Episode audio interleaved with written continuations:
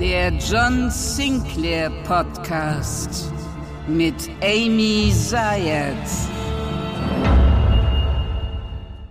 Meine Lieben, freue mich wieder bei euch zu sein. Herzlich willkommen zum John Sinclair Podcast im Juli. Und ich nehme euch heute wieder mal mit auf eine kleine Reise. Wir fahren nämlich in meine Heimat, also fast in meine Heimat, nämlich nach Ostwestfalen. Ich bin ja im Kreis Paderborn aufgewachsen, also born in Paderborn sozusagen.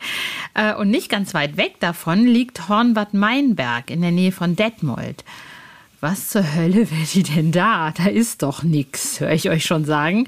Doch, da gibt's nämlich ganz viel. So, nicht nur, dass ich da wegkomme, da wohnt nämlich in der Nähe auch Sinclair-Autor Logan D., den ich treffen und sprechen durfte. Und der hat mich zur Sommersonnenwende, also am 21. Juni, zu den magischen Externsteinen entführt, wo auch einer seiner Romane spielt. Wir erfahren ein bisschen was über die Externsteine von Führerin Cornelia Müller-Hisje und sprechen natürlich dann ausgiebig mit Logan D. Natürlich gibt's wie immer auch die Romanvorschau und wir starten mit den Sinclair News.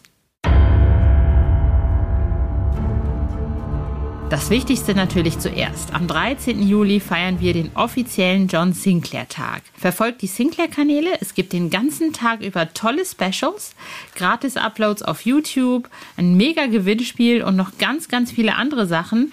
Das Highlight gibt's dann am Abend. Und alles, was ich zu diesem Zeitpunkt verraten kann, ist, es hat mit dem Meister ganz persönlich zu tun und auch ein ganz bisschen mit YouTube-Host Hennis Bender und meiner Wenigkeit. Sprich, es wird spannend und es ist natürlich auch ganz viel Spaß dabei. Aber mehr darf ich zu diesem Zeitpunkt eben noch nicht verraten. Am 22. Juli erscheint dann auch wieder ein neues Hörspiel, nämlich die Classics Folge 47. Flugvampire greifen an, heißt sie.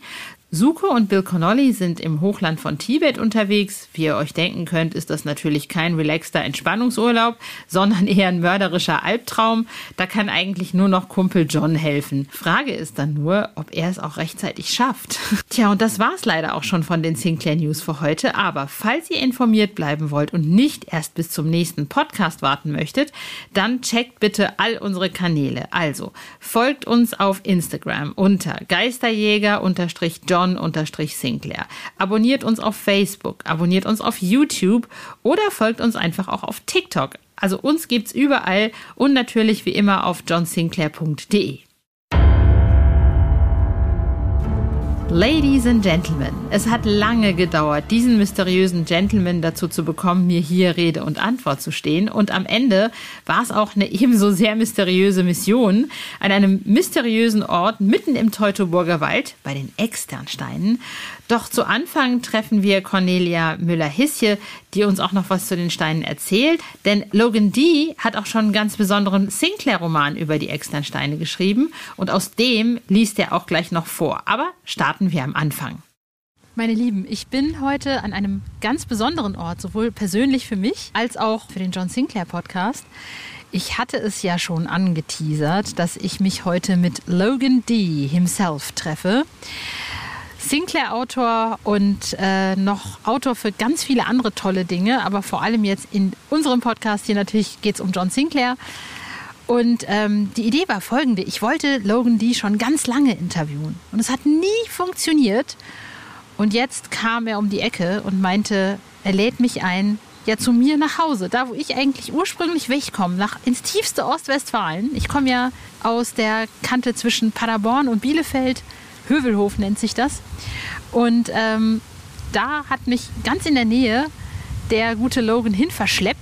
Ich bin nämlich hier angekommen, dann wurde ich in ein Auto gepackt und fuhr und fuhr und fuhr und wollte mich wehren, aber es ging nicht. Und immer wieder kam die Abzweigung nach Hövelhof, habe versucht, das irgendwie das Auto zu manipulieren mit meinen weißmagischen Kräften. Es hat alles nichts genutzt. Und jetzt sind wir hier gelandet bei den Externsteinen.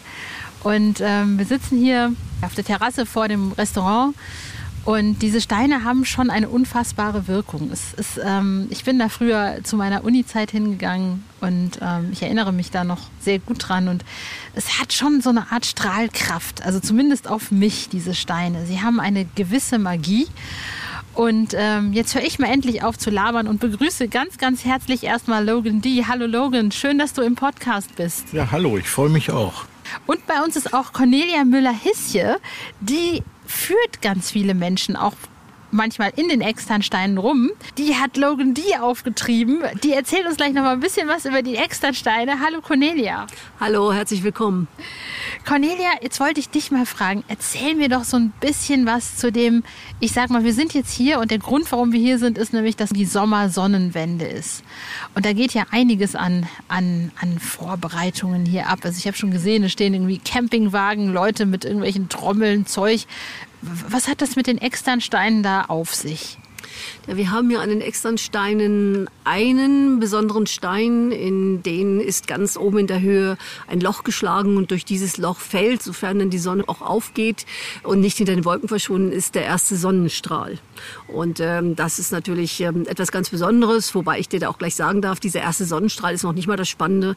Was die meisten nicht wissen, ist, dass dort ähm, der, die nördlichste Umlaufbahn des Mondes auch drin ist. Und das ist viel, viel spannender, weil davon gibt es nur ganz wenige Plätze auf der Welt. Ich meine, in Schottland gäbe es nur einen Steinkreis, wo das der Fall ist. Und ähm, wenn man früher wusste, dass der Mond da drin steht, dann konnte man errechnen, wann die nächste Sonnenfinsternis und die nächste Mondfinsternis ist. Und das war natürlich Macht, die man mal hatte. Das stimmt. Ähm, aber Zeitreisen sind hier noch nicht passiert, so wie bei Outlander, oder?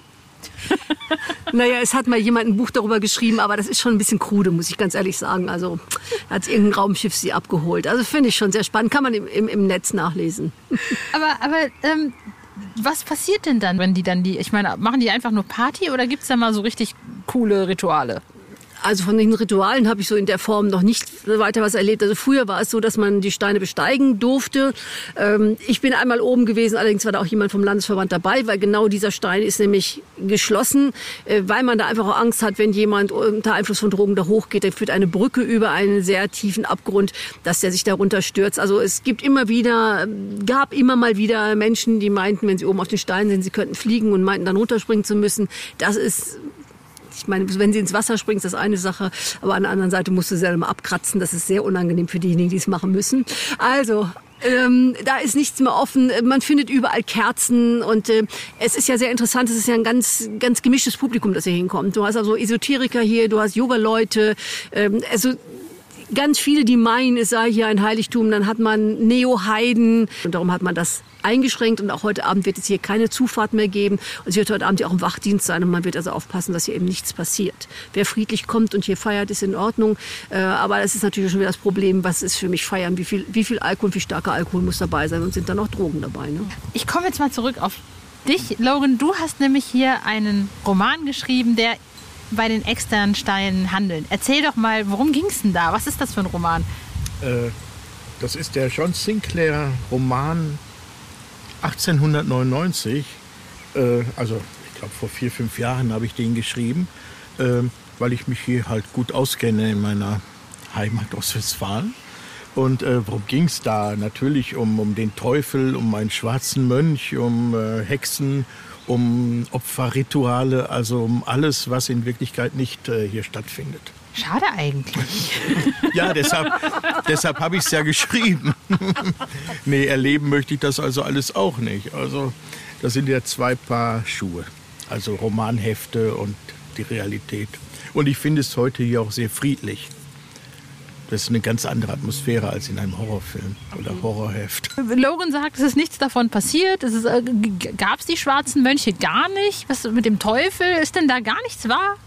Also es gab hier auf jeden Fall, und das ist also auch schriftlich niedergelegt, es gab hier Eremiten, die an den Steinen waren. Und das heißt, die Eremiten seien hier gewesen, um das Heiligtum ähm, zu versorgen. Wir müssen uns dafür klar machen, dass an den Steinen vorbei ein alt, ganz uralter Handelsweg führt. Und die alten Handelswege sind auch Pilgerwege.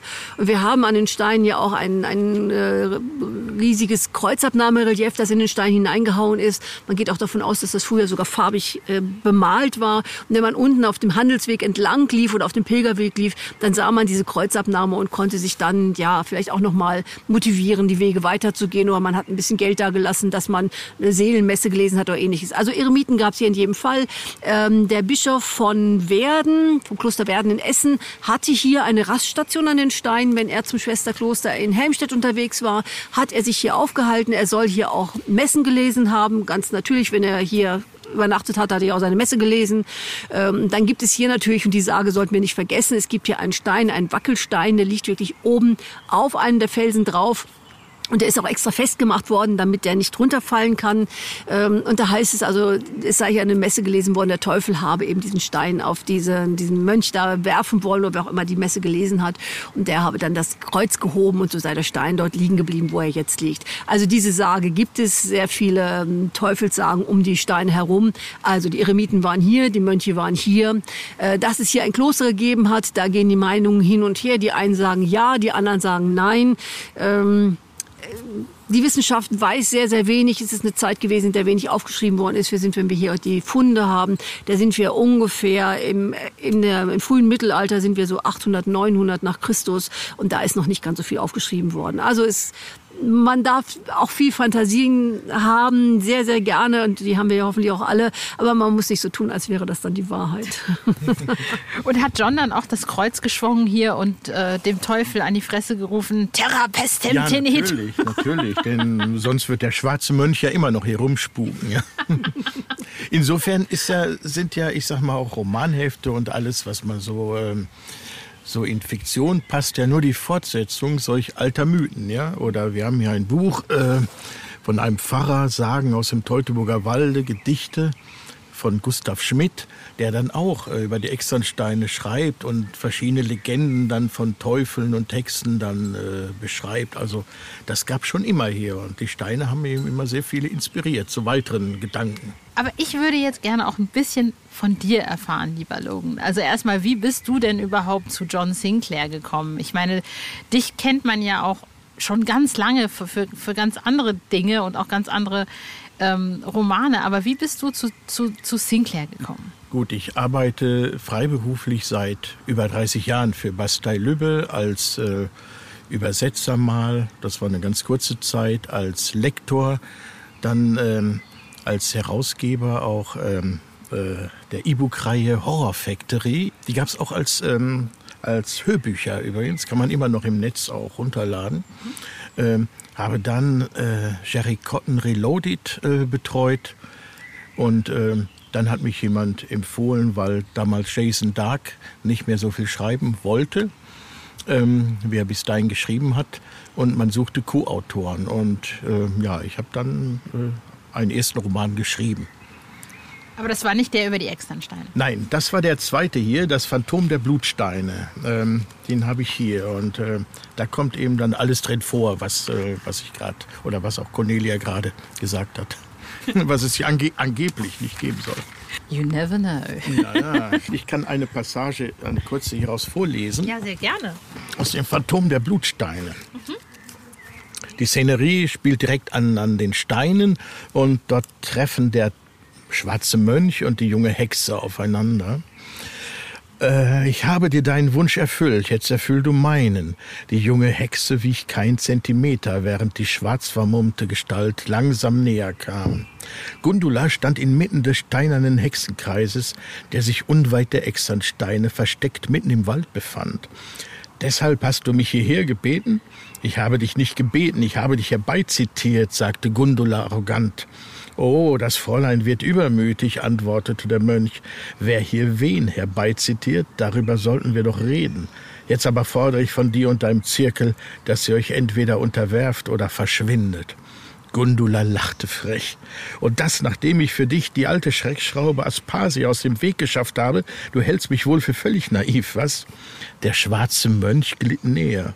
Das hast du doch für dich selbst getan. Du warst doch scharf auf ihre Position. Also hast du sie verbrannt. Zwei Fliegen mit einer Klappe, sagte Gundula. Die Steine verlangten schon lange wieder nach einem Opfer. Außerdem war Aspasia nicht mehr in der Lage, unseren Zirkel zu führen. Sie war eindeutig zu alt. Der Mönch schwieg eine Weile. Schließlich sagte er, vielleicht, vielleicht gibt es wirklich einen Weg, damit wir zusammenarbeiten können. Allerdings erscheinst du mir noch zu unreif und zu schwach. Sehr schön. Ja, Aber ich meine, das spielt natürlich mitten in der Nacht, ja, ist klar. Ja, natürlich, das hätte ich mir jetzt auch nicht anders ja. gedacht. Sag mal, wie bist du überhaupt auf den Gedanken, Autor, äh, äh, Autor zu werden gekommen? Ich meine, du, du hast, in, ich glaube, in deinem Steckbrief steht, du wolltest schon immer Menschen erschrecken. War das vielleicht auch so der Gedanke dahinter? Also den Steckbrief hat ein anderer verfasst. Steckbriefe werden ja meist äh, nicht von dem äh, Gesuchten selbst dann geschrieben. Aber äh, nein, also Horror war schon immer, ich sag mal, mein, mein Hobby schon seit frühester Zeit. Also mein erstes Buch als Kind war das große Gespenstergespenst, äh, wo zu meinem Leidwesen aber jede Geschichte äh, dann rational erklärt wurde. Oh. Genau wie in den drei Fragezeichen und so weiter. In, früher in jeder Kinder- und äh, Jugendliteratur. Nein, ich habe also schon immer Horrorgeschichten geschrieben. Damals noch äh, als Fan quasi in gewissen Fanmagazinen. Und äh, meine erste Horrorgeschichte habe ich dann so mit 15, 16 veröffentlicht. Und ich habe schon immer gern ähm, damals die Vampirromane und Dämonenkiller, die ja heute wieder als Dorian Hunter Hefte erscheinen, gelesen und äh, wollte dann unbedingt äh, ich, ich fand auch diese Autoren damals sehr gut und wollte aber auch unbedingt selbst mal richtig im Pabel Verlag damals veröffentlichen. Und ähm, damals gab es eine Reihe Vampir-Taschenbuch. Und Dafür habe ich dann damals noch auf der Schule eine Anthologie zusammengestellt mit einigen Autoren äh, aus, aus dem Dämonenkiller Romankreis, also Kurt Louis, Ernst Wilczek, äh, Hubert Strassel, Hug Walker und, äh, und natürlich mit einer Story von mir. Das war dann meine erste professionelle Veröffentlichung. Und ab da habe ich dann auch ab und zu Romanhefte geschrieben. Damals für Vampir-Horrorroman, später dann auch schon für den Gespensterkrimi. Und Dorian Hunter, wann kam das? Dorian Hunter äh, kam, kam erst später, als, äh, als die Serie im Zaubermond Verlag als Buch wieder aufgelegt wurde. Also dann hast du eigentlich richtig Hunter geschrieben, schon sehr viel später, ne? Sehr viel, sehr viel später, ja, ja. Also nicht, nicht in der Urserie.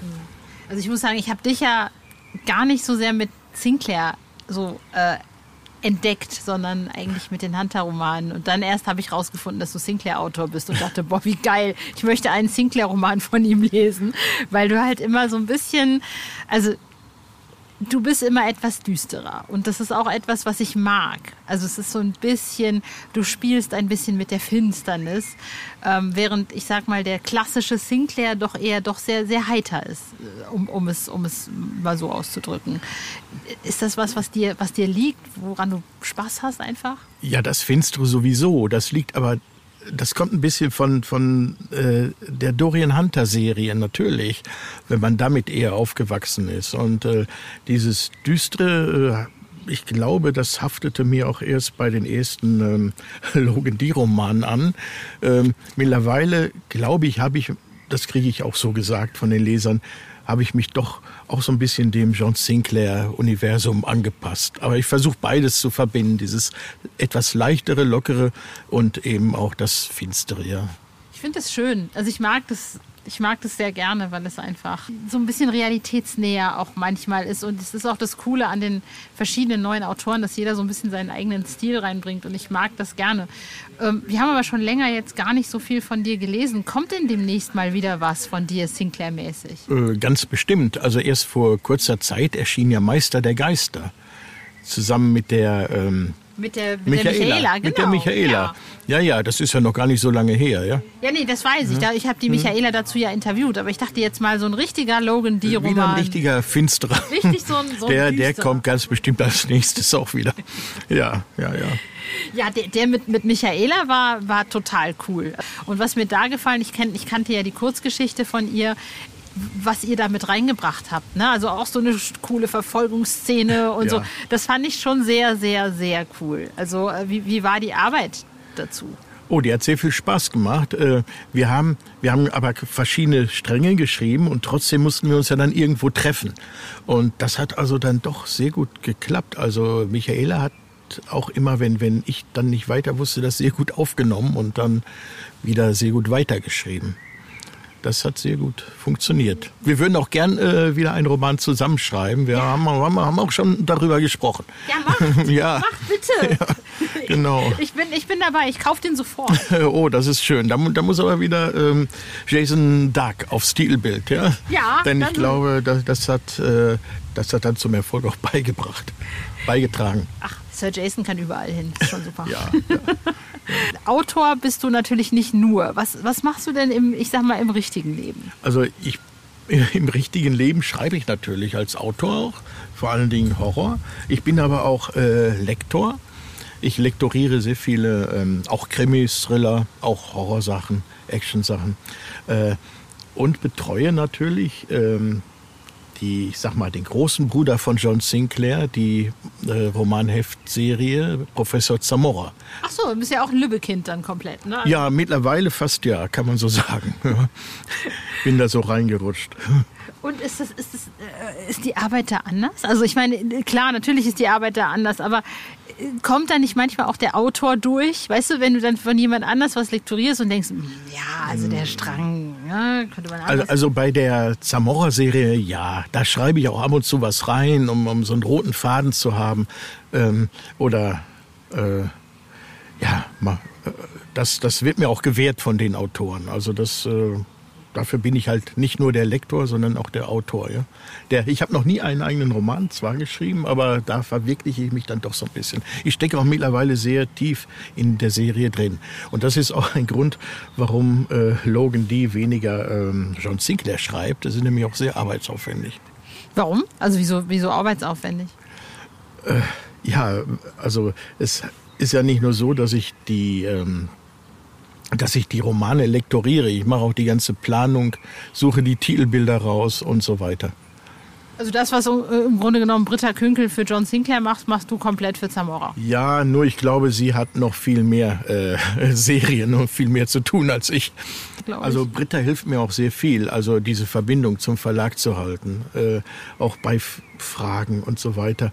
Äh, das, also das vermisse ich am meisten, dass ich nicht wirklich mal nach nebenan gehen kann, irgendwas mal kurz erfragen oder sagen kann, sondern alles von zu Hause aus passiert. Ja. Und, und Britta hat auch, ähm, das wird bestimmt fortgeführt, schon drei, ähm, drei Charaktere aus der Zamora-Serie gezeichnet in Farbe und die kamen dann gleich vorne äh, auf die Umschlagseite 2. Also eine sehr schöne Galerie entsteht da. Sehr, sehr cool. Ja. Sehr cool. Ja, ich bin auch ihr Fan.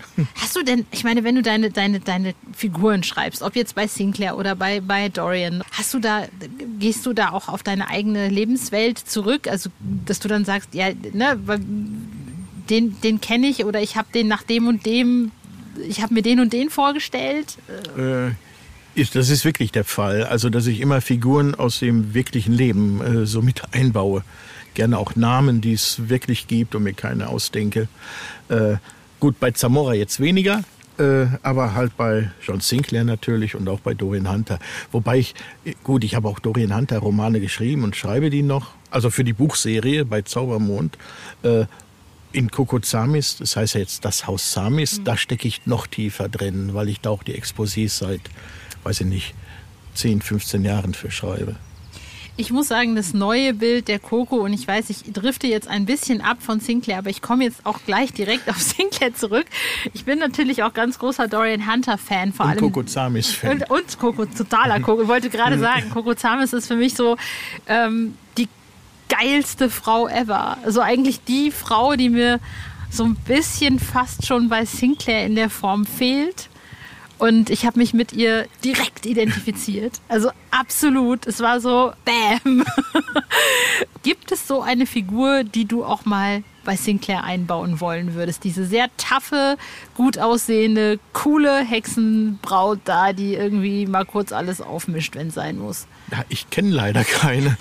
Würde ich gerne, aber ich kann ja dich mal gerne nehmen. Nein, also Kokozamis ist ja wirklich so entstanden, das, das ähm, ist ja keine Legende, dass der Kurt Louis damals eine Frau kannte äh, und nach deren Aussehen hat er eben diese Kokozamis dann ersonnen. Die hieß aber natürlich anders, die hieß nicht Coco. Und ähm, ich glaube, man, man muss so eine Frau eben auch der, aus der Wirklichkeit kennen. Dann, dann kommt sie so glaubhaft rüber. Was, was sehr erstaunlich ist, dass diese Serie, auch Coco Zamis, von zwei Männern erfunden wurde. Und Coco immer eigentlich aus Männersicht beschrieben wird. Also damals noch sehr sexistisch, würde ich mal sagen. Äh, zwischendurch auch sehr brutal eigentlich. Ja. Widerfahren einige schlimme Dinge. Mittlerweile ist es äh, nicht mehr so. Also es ist, wir sind ja auch in der Neuzeit angekommen, MeToo und diese ganzen Diskussionen. Also ich glaube, Coco Zamis ist äh, heutzutage eigentlich noch stärker als früher. Und, ja, das ähm, denke ich auch. Ja, mhm. ja. Äh, nee, aber es, und, und auch ich schreibe ja die Exposés. Insofern alles aus Männersicht. Das ist schon interessant. Eigentlich müsste ja die Serie auch mal von einer Frau erschaffen werden. Äh, wir haben zumindest in den Büchern auch äh, Autorinnen. Äh, nur die schreiben seltsamerweise auch nicht aus Frauensicht. Äh, also deren Romane sind manchmal noch brutaler als die von den Männern. Wobei sowieso Dorin Hunter und ähm, das Haus Samis äh, da geht schon immer ein bisschen mehr zur Sache als in John Sinclair. Das ist aber aus der Tradition noch geboren. Ich muss aber sagen, John Sinclairs Frauenbild, also das, das schon von Jason Dark, wir haben ja jetzt mittlerweile auch eine Autorin im Team, Marlene Klein. Mhm. Ähm, aber das war schon immer, fand ich, ziemlich progressiv. Also es gab zum ersten Mal halt eben nicht immer die Frau, die da gerettet werden musste. Gerade 70er, 80er, ne? so 73 fing mhm. das ja an. Da war doch in jedem Film irgendwie so ein Mädchen, was man dann retten musste. Und ähm, dann kam irgendwie Jason Dark mit, mit, mit so Leuten wie Jane Collins an, die irgendwie mhm. dann auch mal als Detektivin zurückgeschlagen hat. Und das war halt schon relativ neu, sag ich mal. Klar war das auch noch anders als jetzt heute, ne? aber mhm. ich glaube schon, dass John Sinclair gerade auch eine gute Plattform dafür bietet, einfach solche, solche Frauen auch ähm, erscheinen zu lassen. Ne? Oder weiß ich nicht, Kara, die ich ja auch ganz toll fand, oder ähm, ja, auch so Leute wie Lady X, ob man die jetzt als böse Kuh, aber ne, es war halt einfach. Ja, ja eine, die ganzen ne? Hexen und Dämoninnen natürlich, die sind alle sehr stark. Aber das war also eigentlich in der Zeit, da gab es ja Filme wie Barbarella oder denkt man mit Schirmscham und Melone, Stimmt. also Emma Peel, das waren auch schon sehr starke Frauen. Das fing ja so Ende der 60er auch an, ja, dass die Frauen sich da emanzipierten. Barbarella war einfach so schön ja. weird. genau. Genau. Ich also. dachte, ich das erst mal mit meiner Mama gesehen, war ich irgendwie zehn oder so. Und so, was ist das denn? Ja. ja, ja. Obwohl die Frauen natürlich auch immer gut aussehen mussten. Ja, ja klar. Also Emma Peel in ihrem schwarzen Anzug und so weiter, in ihrem Kampfanzug. Ja, aber auch so, ich meine, es gibt ja auch irgendwie so, so, so, ja, sogar aus den 60ern so Doris Day-Filme, ne? Ich weiß nicht, hm. wie, wie hieß dieser. Nee, das war gar nicht, das war nicht Doris Day, das war Shirley MacLaine wo die, wo die als Nonne verkleidet war, aber eigentlich war sie Prostituierte. Oh, den Film äh, muss ich mir noch anschauen. Den der, ich der, war, der war so cool. Unfassbar. Der muss aber auch irgendwie 60er Jahre gewesen okay. sein. Ich muss rausfinden, wie der hieß. Ähm, Vielleicht weiß es ja jemand. Oh, meine Mutter weiß das bestimmt. Okay. Meine Mutter weiß das bestimmt. Ja. Ich werde sie heute Abend fragen und sie wird sagen, wie konntest du es nicht wissen? Ja, wir werden alle diesen Film dann sehen. Aber ich meine, hast du denn so schon eine Idee mit Sinclair jetzt im neuen Roman oder hast du noch gar keine Idee? Ist das noch so im, im Werden oder bist du noch gar nicht so weit? Also Britta liegen mehrere Exposés vor. Äh, unter anderem hatte ich vor, mein letzter richtiger Sinclair-Roman. Da ging es ja um diese Schneehexe in Japan. Mhm. Und ähm, das war eigentlich geplant, dass so, ich sag mal, so ein Oberdämon, verschiedene Unterdämonen, wie diese Schneehexe jetzt um sich schart und ähm, jetzt nochmal versucht, John Sinclair zu eliminieren. Und diese Schneehexe war sozusagen der erste Teil und das will ich dann mit verschiedenen äh, Dämonen und Dämoninnen fortführen und möglichst immer auf einem anderen Kontinent. Oh, wie geil. Ja. Und den Schluss habe ich auch schon, aber wie gesagt, ich muss erst so ein bisschen Zeit freischaufeln, um das dann zu realisieren. Das äh, hoffe ich ja wohl. Also ich hoffe nicht, dass wir jetzt noch allzu lange auf den neuen äh, Logan D. Sinclair warten. Ja, ich hoffe müssen. noch dieses Jahr. Ach. ja. ja gut, so viel Zeit müssen wir dir wohl irgendwie. Es gibt ja genügend andere gute Autoren. Ich weiß, Team. aber wir hatten schon so lange keinen Logan D mehr. Ja doch, er ist im Meister der Geister. Ja, das stimmt, aber das wäre ja so ein Special-Special. Außerdem war das ja auch mehr so eigentlich, ja, natürlich warst du da auch mit drin, aber die Idee, also die Kurzgeschichte war ja eigentlich von Michi. Also die ja, hat das ja stimmt, das stimmt. Dann würde ich mich ganz, ganz herzlich bedanken, lieber äh, Logan, und danke, dass du hier warst. Danke, dass wir das machen konnten. Und Na bitte, ähm, es war mir eine Freude mit dir. Ich habe das sehr gerne gemacht und ich, ich muss sagen, ähm, Ich, ähm, ich werde dich telepathisch äh, stalken, bis der neue Roman kommt. Oh ja, oh ja, ich brauche Inspiration. Und allein der Weg hierher war ja schon Inspiration genug. Also ich fand, äh, diese, diese Location war schon sehr geil. Die Ganz lieben Dank dir, lieber Logan, dass ich endlich hinein durfte in die mysteriöse Welt des Logan D. Und ich kann den nächsten Sinclair-Roman auch kaum erwarten. Und noch eine kurze Info am Ende. Es ging um diesen Film und ich kann euch nicht gehen lassen, ohne euch dann doch am Ende den Film zu nennen. Das äh, lastet auf meiner persönlichen Ehre. Äh, der Film, über den ich mit Logan D gesprochen habe, wo Shirley MacLaine eine Nonne spielt, die eigentlich eine Prostituierte ist, heißt äh, Ein Fressen für die Geier, ist aus dem Jahr 1970 und äh, da spielt sie an der Seite des großen Clint Eastwood. Das musste ich am Ende nochmal loswerden. Tja, und dann gibt's zu guter Letzt noch die Romanvorschau, damit ihr für die nächsten Wochen wisst, was ihr euch an Lesestoff besorgen müsst. Am nächsten Dienstag, also am 12. Juli, erscheint Band 2296. Wer ist Aidan Bellow von Ian Rolf Hill? Und wer genau aufgepasst hat, kennt Aidan Bellow schon von früheren Romanen. Und wer noch genauer aufgepasst hat, der wird merken, dass fast genau ein Jahr nach ihrem ersten Auftritt noch jemand anders einen äh, wiederkehrenden Auftritt feiert. Zumindest einen ganz kurzen Auftritt.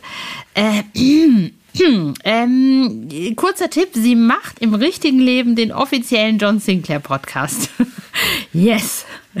Ich habe es tatsächlich nochmal in einen Sinclair-Roman geschafft. So, jetzt äh, genug äh, Eigenpromo hier. Äh, machen wir weiter. Dann kommt am 19. Juli Band 2297 Königin der Nacht, auch von Ian Rolf Hill. Und da wird der Strang um Lilith fortgesetzt. Am 26. Juli kommt dann Band 2298 Die Kinder der Engel von Jason Dark. Und da lernen wir, dass es nicht nur gute Engel gibt, sondern eben auch böse und dass es auch die Kinder der Engel gibt äh, und die machen eben ganz viel Stress. So, und das war's auch schon von mir. Wir hören uns wieder zu einer Sonderfolge am 12. August und da habe ich ihn endlich hier im Podcast, den Mann, der mich in den John Sinclair Romanen zum Leben erweckt hat, Ian Rolf Hill.